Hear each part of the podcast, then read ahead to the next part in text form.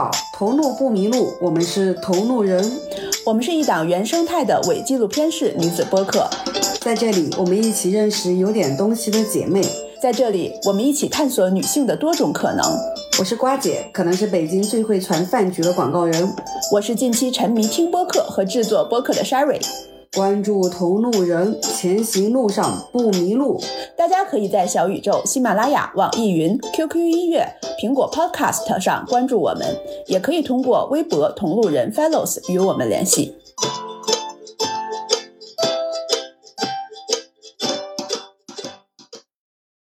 Hello，大家好，我是刚过完三十五岁生日的 Sherry。你应该说你是刚错过 Sherry 三十五周岁生日的瓜姐，生气不是？你知道吗？我刚刚我在想要不要提那生日，然后三十五岁，我觉得完全看不出来三十五岁。不是看不出来三十五岁，我刚刚也有在想这个问题，是因为从传统意义上来讲，三十五岁应该很大了吧，或者应该这样那样，对，很老了。尤其是这两年互联网的各种说法，三十五岁以上的。大厂的人都去哪了？就这种，这是一个门槛儿或者一个标杆儿，一个 什么的东西。但是我觉得还好。但我在说这句话之前，在录这个播客之前，我也经过了一点点小的思想斗争，你知道吗？就是也会觉得我要就这样公布年龄吗？就是会有这种想法。但以后我决定这样：出门在外，第一次见面，别人问我多大，我就说自己三十八，因为这样的话，对方肯定会说看不出来呀。我说是，你瞎说的时候也看不出来。不，我记得我有一次在一个商务饭局上边，我跟他们说我是九八年的，都被信了呀，相信了呀，没有人认为我是在开玩笑。当然，我也说的很认真。你的状态说是任何年龄都可以。希望十年之后我还是这个状态。什么不婚保青春，不婚不育保青春。对，确实状态看不太出来。大家好，我是今天从早上起来就跑步出去开会的瓜姐，状态还可以。你这个状态也是一个非常少年的状态啊。就少年呀，早晨跑那么早起，然后就去工作，而且工作还是属于那种比较紧张，需要紧绷着一根弦儿的。下午过来录播课，说自己不吃，结果到了 Sharon 家点了一锅麻辣烫配米饭。我在家开会，我在其中的一个卧室开会，然后 门铃叮咚。外卖，先是咖啡，然后过了一会儿，叮咚，外卖。今天又是一期没有嘉宾的播客，我们以后可能会比较频繁，或者说是会去经常录一些这种两个人的播客。今天的话题是与父母相处，就是我在写下这个话题，我在跟瓜姐聊这个话题的时候，就会有一种莫名的沉重感。有的时候在想，是只有我们这样，还是全世界的人都会有一点？全中国，我觉得都会有一点，因为有一个就是年龄差，就是你有这个年龄差的话，就意味着硬的代沟，只不过有些人的小，有些人的大，我觉得是这样的。再加上我们整个传统的沟通方式、思想的一个行为模式，就导致了说，我们这一代人在和父母沟通的时候。相处的时候，天然就会有一个特殊的属于中国人的语境。你觉得这个特殊的语境是什么呢？比如说要尊重长辈，这算是一个特殊的语境吧？就是我需要因为你是长辈，这是代代相传的吧？不管我们这一代，反正就近期怎么说呢？对于我来讲的话，就是从四月底到现在五月初，已经跟我妈相处了一个多月了。在我之前的人生过完，你或者说是叫做上大学那一刻起，没有过这么漫长的一个相处。尤其是前一个月是只有我跟我妈，是我爸后来五一才来北京待了几天。我跟瓜姐就是这段时间就极其相似的地方，也是高频率、长时间的跟父母相处。本来是异地嘛。就是父母在另外一个城市，然后我们是在北京。就是平时比较常多的交集，就是打电话、打视频。然后是从今年过年开始吧，就是交集，面对面在一起生活在一起，时间会很长了。但是这个每个人的状态都不一样。虽然我们表面上面看起来是都是在和父母长时间高频的一个相处，但我好像会更沉重一些，或者说更情绪紧绷一些。甚至在最开始的前半段，就我自己的精神状态其实是非常不好。就像那天聊到的一样，我说我很像是自己给自己去设置了一场考试，跟妈妈的单独相处，我需要去不说一百分吧，就我希望自己是最起码字面整洁，卷面分也有，然后能够有个七八十分。所以我一直是在评判自己，就是跟妈妈的相处。我做到了吗？我做好了吗？我为什么要发脾气？我为什么不能接受他这个，不能接受他那个？为什么他跟我说这个我会如此反感？为什么就等等一系列？我几乎每天都在拷问自己，是直到后半个月吧，我才慢慢的就是意识到，我既然不想让他干涉我，那同样的，我在用我的出发点去干涉他的时候，他其实也并不会舒服。再往后就变成了一个我单方面的和解。或者说是叫做我单方放下，单方面的认为说，OK，我希望你怎么对我，那我就先做到怎么对你，并且上次跟舒心姐姐聊天的时候，有一个特别重要打动我的话，叫做类似于她是肯定我的一些跟妈妈相处的方式，就是先说我已经做得很好了，再然后是在同一天晚上，我跟另外一个小姐姐聊天，聊到了父母的关系的同时，那个小姐姐跟我说了一句到现在我觉得特别有用的话，叫做让妈妈回到妈妈的角色。而不是我去帮他做决定，我去帮他考虑，只有这样，女儿才可以回到女儿的角色。我觉得这个就特别有感触，就是在那一个瞬间，我就意识到，其实是我在强求一些东西。你说的这个我也特别有感触。你记不记得前段时间我跟你说，我被我妈妈气到肠道痉挛。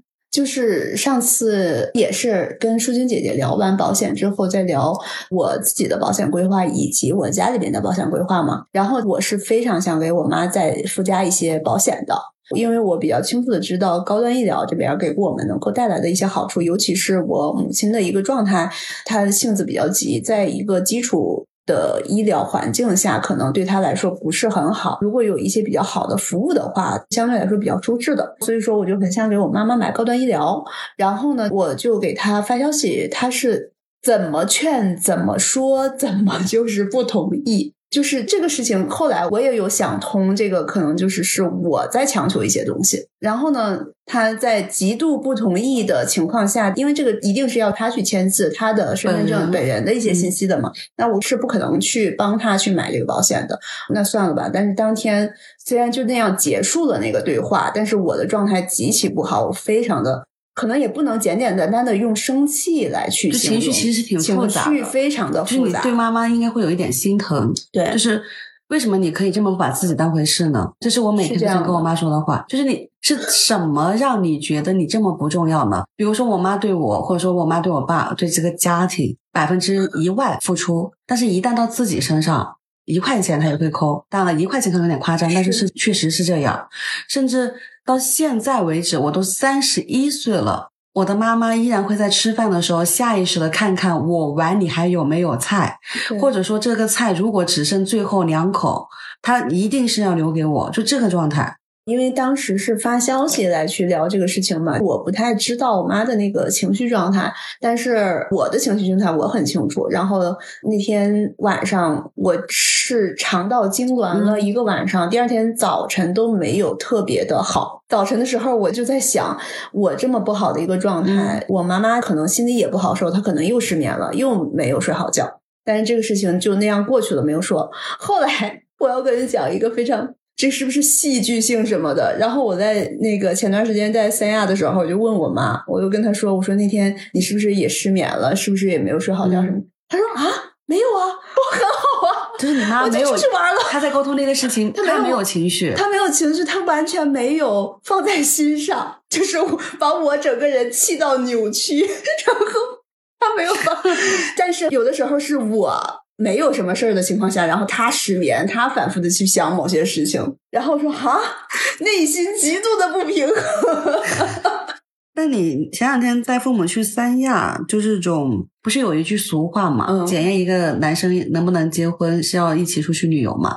那你跟父母出去旅游，有比较抓马或者是比较崩溃的瞬间？我觉得这个跟情侣之间和跟带父母出去旅行不太一样，就毕竟嗯嗯亲生父母，就是无论发生了什么样的事情，抓马的事情也好，或者什么样的事情也好，你都会非常轻易的去原谅。对我来说是这样的，就是这个事情后来我对大部分人对，可能刚刚开始的时候就是啊，我很生气或者怎么样，但是可能转眼就忘了就嗯好了，又是开开心心的了，就是这样的一个状态。可能情侣有的时候就会有过不去的坎儿吧，这个我不知道嗯是不是会不会是那种刻板印象。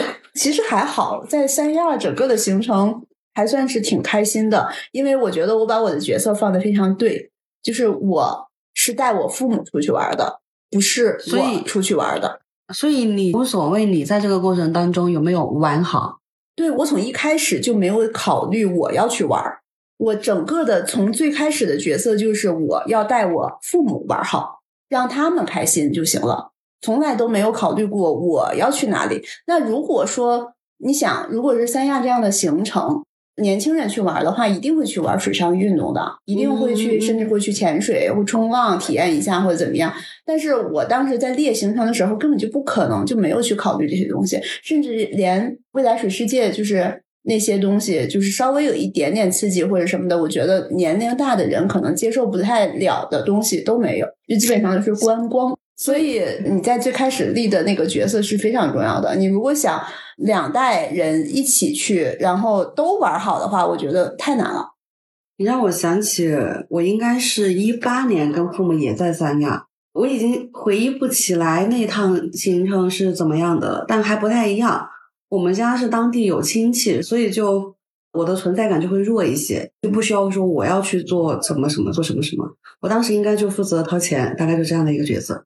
我想想，我们在三亚的时候发生的一些事情吧，我觉得比较大的冲突可能是消费冲突。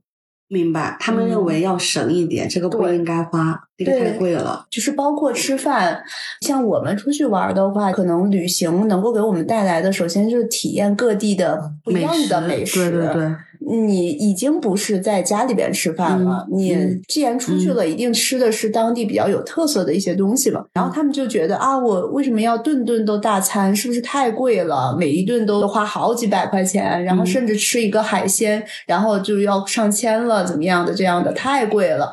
就是他们会有这样的想法，但你想出去了，难道在家这样的机会会很多吗？其实并不会，大家大部分就是自己要做饭或者怎么样，这个可能是一个比较大的冲突。然后我觉得还有比较好玩的事情，我们当时在三亚玩的时候有一次排队，因为我们相对来说没有在太高峰的时候去三亚，排队时间都不是特别的长。但是有一次在排队的时候，前面有一个熊孩子一直在哭，一直在哭，然后我爸妈都非常的崩溃。那个男还是一个小男孩，就没有停下来的哭。然后我爸妈排队是上那个那种游览车，然后说我们往后一点，我们往后一点，绝对不能跟他们坐一辆车。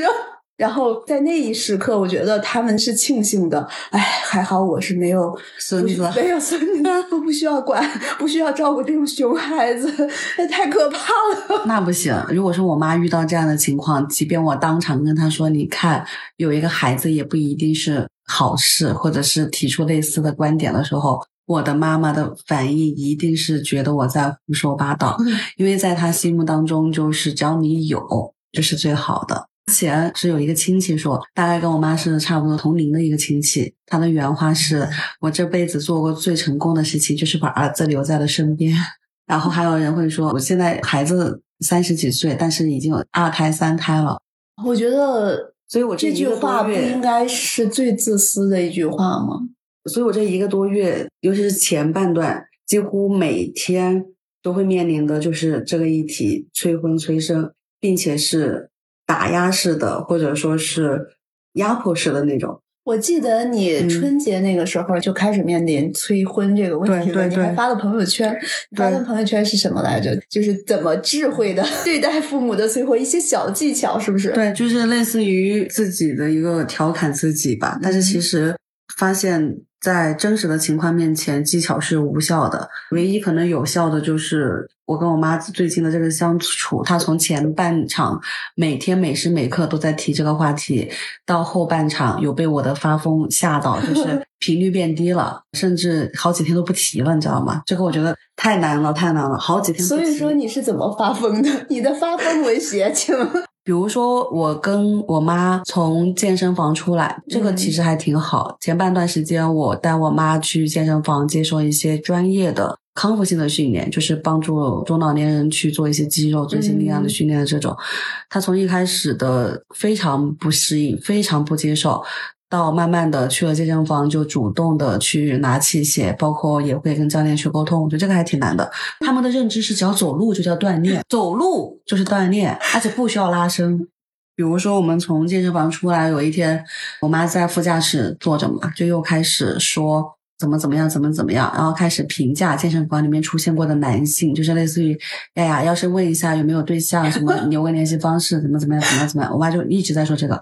当时我们应该是在五环上面，我就直接把车停到了那个应急车道，我就把车停下来，我说聊完再走，就是你不要说嘛，那你就多说一点，反正我就把车停在那里，也不动。他就意识到可能不能继续说，就尤其是开车的时候，其实还挺危险的。这是有一次，还有一次是不是在那个环路，是在普通的马路上面，他也是在说，一直说，一直说，一直一直说。在我大概有把握的情况下，比如说我看到前面的红灯马上就要马上就要变绿了，这样子的，我就突然加油门，就他也是被吓到，然后也不敢再说了。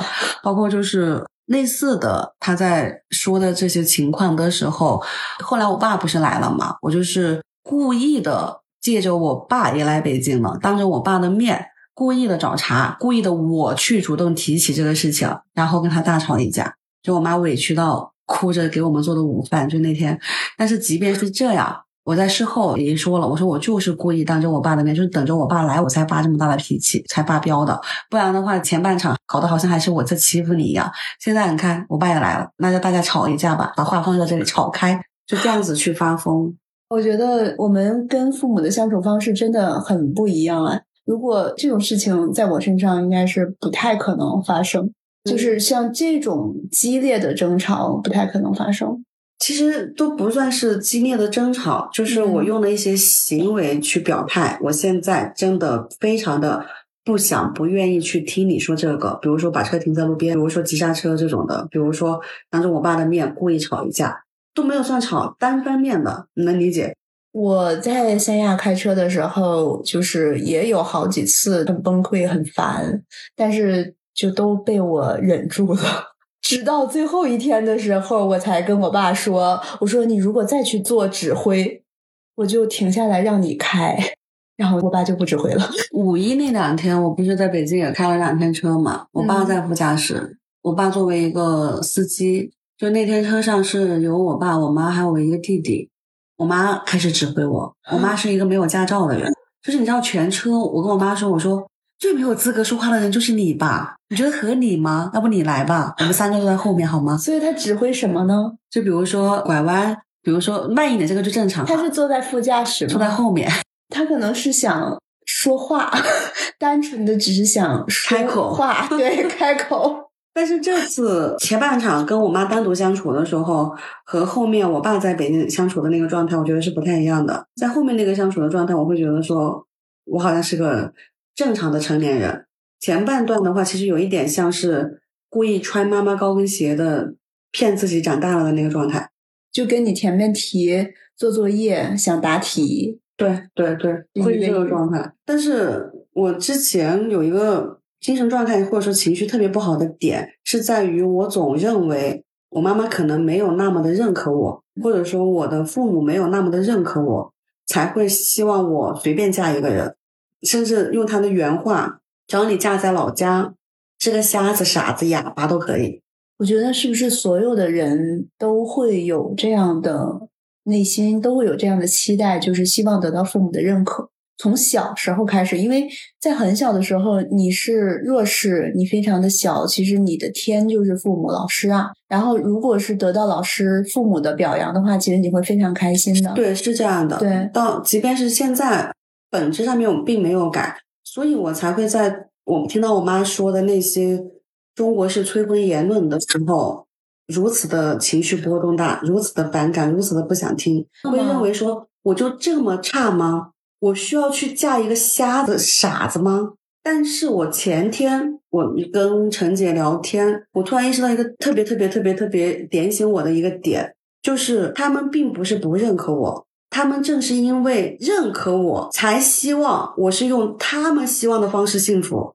如果要是他们是不认可我，他们就不管你了。一方面可能就是不管，一方面就是不会按照他们的希望幸福的标准，他们不是说是用不好的标准去对我。这个就是我后来真的彻底的释然了这些言论，释然了这些所谓的情绪波动，释然了这些反感，释然了这些我不想听的东西。就像是我再在前段时间跟我另外一个发小聊天，他有一句话也点醒了我，他说：“不管男女，在一定的年龄都会面临到催婚，你一定要在已经很痛苦的语境下再加一个男女对立吗？” 因为我在跟他聊的时候，我会说。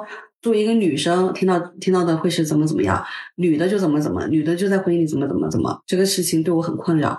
他说他也会面临这个问题，其实是类似，只不过就是男女有别。他听到的我不一定能听得到，我听到的他不一定能听得到。但是我曾经一度认为这个事情是女性困境更立体、更深刻、更困一些、更不好一些。是他点醒我说，你一定要在已经很困难的这个语境下面再加一层吗？就自己给自己再去加码吗？我父母现在已经对催婚这个事情，已经不再去管这个事情了。甚至我在去这次三亚之行的时候，我甚至发现他们已经觉得我不结婚不生孩子也挺好的。是因为那个熊孩子吗？就想给他发一面锦旗。就 是某些层面吧，会有一些这些东西，就发现哎，其实挺好的。然后前两天的时候，就是我一个朋友来嘛，她是独生子女。她老公也是独生子女，他们两个人相当于就是他跟我提了一下，他说：“哎呀，两边老人年龄大了之后，我们一定得是回老家的。”然后我心里边就哦，就是即使是结了婚之后，两个人组成了一个家庭之后，也是要面临养老给父母养老的问题，且并不一定比没结婚的人面临的小，因为两个独生子女面临养四个老人。一个人养两个老人，所以其实是一样的。对，所以是一样的。我也是才发现这个问题，不会像我妈说的一样，以后就有人照顾我了。对呀，以后我还要多两个呀？怎么？对，数学题。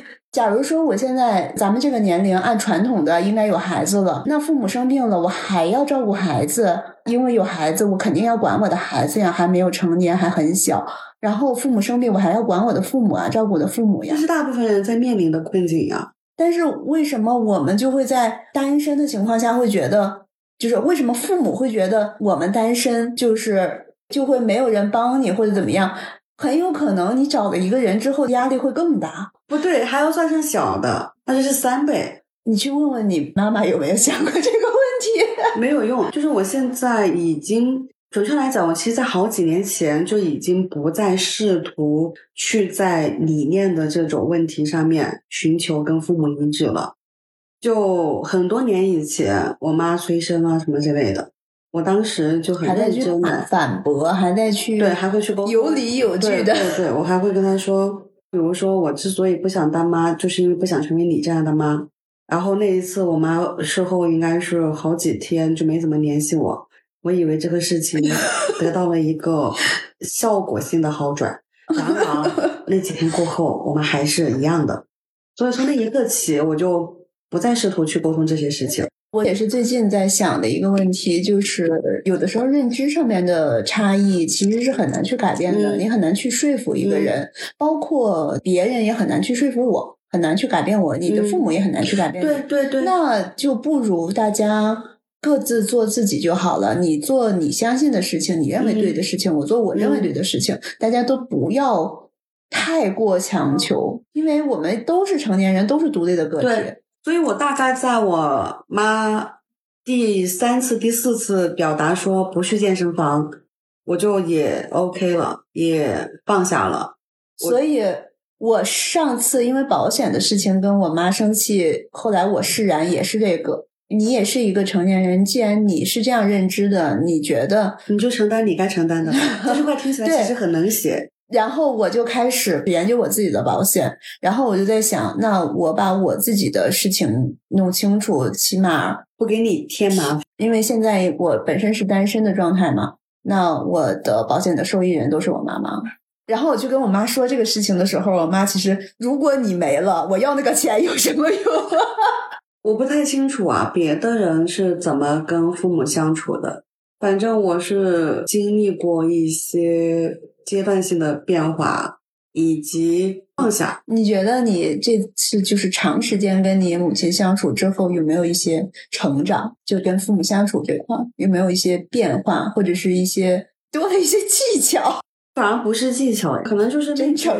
对，真诚，真诚，没有套路是最好的相处模式。我最近也发现这个，我觉得我没有技巧。我近期真的是很直接了很多，或者是说坦诚了很多。因为之前很多事情我是觉得麻烦或者怕他们担心，不会告诉他们。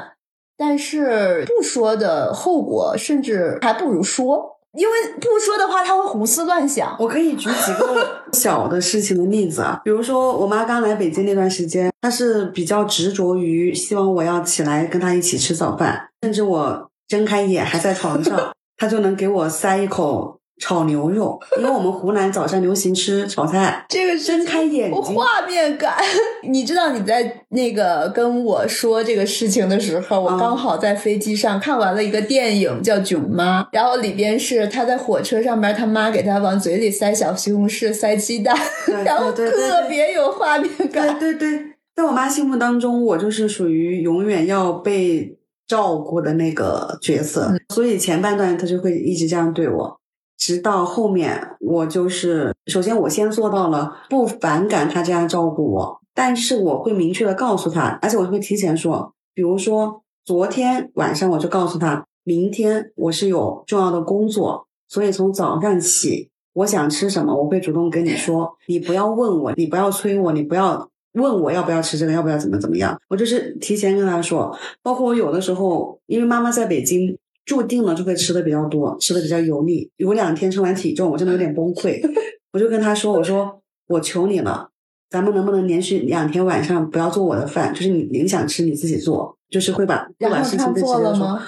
他做到了。就是我妈妈也有在改变，她从不能接受我的生活方式，不能理解为什么我早上只喝东西，她不能理解为什么我十一点还会有工作电话，她不能理解为什么你上午可以不用吃。”但是最近的话，他依然不理解，但是他不干涉了。同样的，我也不会去干涉他吃什么。我二零一八年的时候，我把我妈逼哭过，就是那会儿我妈挺胖的，但我妈现在也胖，但那会儿比现在更胖。我就给我妈做荞麦面、全麦面包、煎鸡胸肉。我妈有一天真的一边吃一边掉眼泪，就是硕大的眼泪往下掉。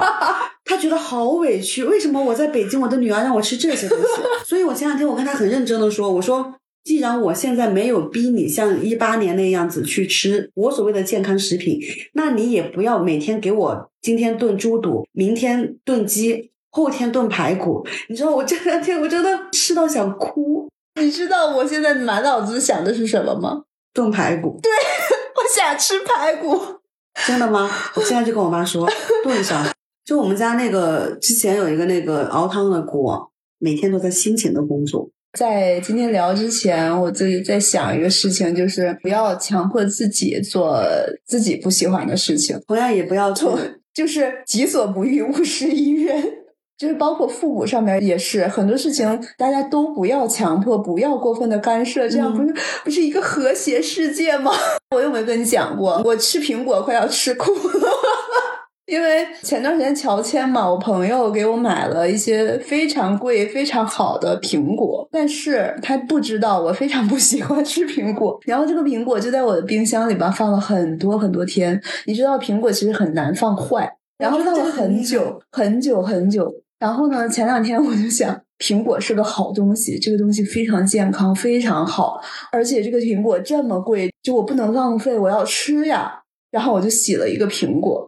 我用了两个小时吃这个苹果，真的是坐在餐厅哦，就坐在那里，手机放在旁边，也没有干什么正经事情，我就想吃完苹果我就去别的地方干别的事情。然后那个苹果我吃了两个小时，它仍然还有一个这么粗的核。这跟这跟我当时让我妈吃全麦面包是一样的。我就很我买的是全麦欧包，你知道吗？一箱欧包 全麦。呃，那个其实也没有那么难吃。对于他们来讲，真的很难吃，尤其是我们湖南的这一辈的人，他们会认为只有米饭叫饭，哪怕是吃面都不行，得有米饭叫饭。如果说二三年的我和一八年的我最大的区别，可能就是不会逼我妈吃所谓健康食品。哭了都，我觉得现在也是通过那个新月姐姐的吧，就是对自己好一点。关于苹果这个事情，我就在想，我不爱吃苹果，可能就是我身体里不缺苹果呀，不要强迫自己吃了。哎，我这里还有苹果，你走的时候拿走。我也不喜欢吃苹果，就苹果这种食物，我除非是。真的认真的减脂的阶段，我才会买几个那种大的，就单那个饭或者是单个的东西。我能吃下去，我能吃下去。不能吃下去。平时我是不吃的。我就像吃糠咽菜。你知道，有的时候沙拉里边它会有几片苹果，就是很薄的片，那个就还好。你让我吃整个一个苹果，那太恐怖了，对我来说。都记住了，记住了哈，以后千万别给我买苹果。其实我妈挺年轻的，七零年的。他几岁生的？七零年啊，他很年轻生你，二十多。七零年，最离谱的就是他也就比舒晶姐姐可能大个两三岁。我觉得可能跟人的经历、经验、看到的东西、生活的状态什么的都有关系。他其实有的时候并不是年龄，并不仅仅是年龄。我觉得最重要的是那个。所谓叫做乡土，或者说是老家的，或者说是叫做熟悉的社交圈子织出来的怪圈，有极大的关系。是一个同样是在北京的妈妈，她也是之前在就是很风光的职业，然后现在就是全职妈妈，但是她的理念就是是我完全不能认同的。我觉得很可能她的理念跟你妈妈都几乎差别不大。如果要是按照这么说的话，它的逻辑就不太成立了。按理来说，我妈虽然在我们老家，但她是做品牌服装店的，在那个城市不能算是完全的家庭主妇或者是怎么样的一个一个状态，但是思想啊、理念啊什么的，依然就是就像我现在聊的这些一样。她认为，如果我不结婚，我这辈子就完了，或者说是我今天就完了。我有一次好认真、好认真的跟她聊了一个点，我说：“你的核心的目标，你本质是希望我幸福。”是希望我过得好，所以我非常的理解和支持你的这种想法，没有问题。但是你不能用还没有发生的幸福去干涉我现在的幸福，就是你不能打扰我现在的幸福。我现在也过得很好，并且我一直跟他强调的就是，我并不是不婚主义，我是，而且我是双鱼座耶，我是一个恋爱脑，我是一个，我是一个愿意谈恋爱、愿意跟男人去交往、甚至去结婚的一个人。他还要如此的焦虑，我说你一定要用这种没有发生的事情去干涉我现在的幸福吗？那怎么的？我现在跟你一样，每天只愁一件事情，每天不睡觉、不吃不喝，每天就是，哎呀，我怎么还不结婚啊？怎么得了啊？那有意义吗？你除了让我现在不幸福、不快乐以外，没有任何的作用，没有任何的正面的意义。所以最近跟妈妈在一起，最大的成长就是已经不试图去改变她了。知道没有意义，不试图去说服他了。不只是不试图说服他，更重要的是，我在和他的相处过程当中，我发现一个特别致命的点：他身上有的我所谓的问题，其实我也都有。我无非就是比他看了更多的世界，走出了那个城市，然后我就有了评判标准吗？但是事实上，比如说强行去照顾别人，比如说。以自己的思维模式和出发点去为别人好，比如说我让我妈去健身房，又比如说我妈早上给我往嘴里塞牛肉，那一样的，我也做过类似的很多的事情。我在她身上其实是完完全全看到了她有的所谓的问题，我都有，只是她没有任何的修饰，她完完整整的呈现在她的生活里、人生里以及母女关系里，而我是所谓的有了看的世界的机会。知道伪装，知道矫正，知道收敛，我又有什么资格去评判他呢？我真正最大的收获其实是在这，我凭什么去认为他这个不好那个不好？先抛开这一层所谓的中国式的说法，这是我亲妈耶，这个都不重要，而是你自己又做到了吗？我又能好到哪里去呢？就如果换一个问法的话，哇，你这一点，你真的是一个反思的非常深哎，我觉得很难有人去往这个方向去想，尤其是我发现很多所谓在大城市生活的人，会天然的有自己的一个圈子的话语的语境。那一样的，父母他们也有，凭什么这个就高级，那个就不高级？凭什么这个就好，那个就不好？唯一能做的，可能真的就是放过自己，放过自己，放过父母。而且很多时候是真的是因为我们会有评判，比如说我最开始认为我妈说出那种言论，说我要宁愿找个瞎子找个哑子这种的言论，是因为他看不起我，或者说是他认为我并不优秀。我后来才知道，其实不是的，根本跟我的理解是完全不一样的。就像是我们两个人在这里聊父母关系，其实每个家庭都有不一样的父母关系。我们也没有必要用我们的经验或者是我们的实际情况来去说大多数都是什么样，或者是怎么样。只是我们今天只聊自己吧。我就见过。我特别喜欢向往的母女关系，即便妈妈和女儿没有在一起生活，但是他们俩能每天视频，事无巨细，甚至女儿在外地都比妈妈更清楚家里的卫生纸还有没有，要给她再买新的了，就是能亲密度到这个地步。女儿能跟妈妈去聊自己对老公的感情，能够去聊大学的时候如何如何如何如何，甚至聊职场里面等等一系列的东西。我觉得这种亲密度。是你向往的，是吗？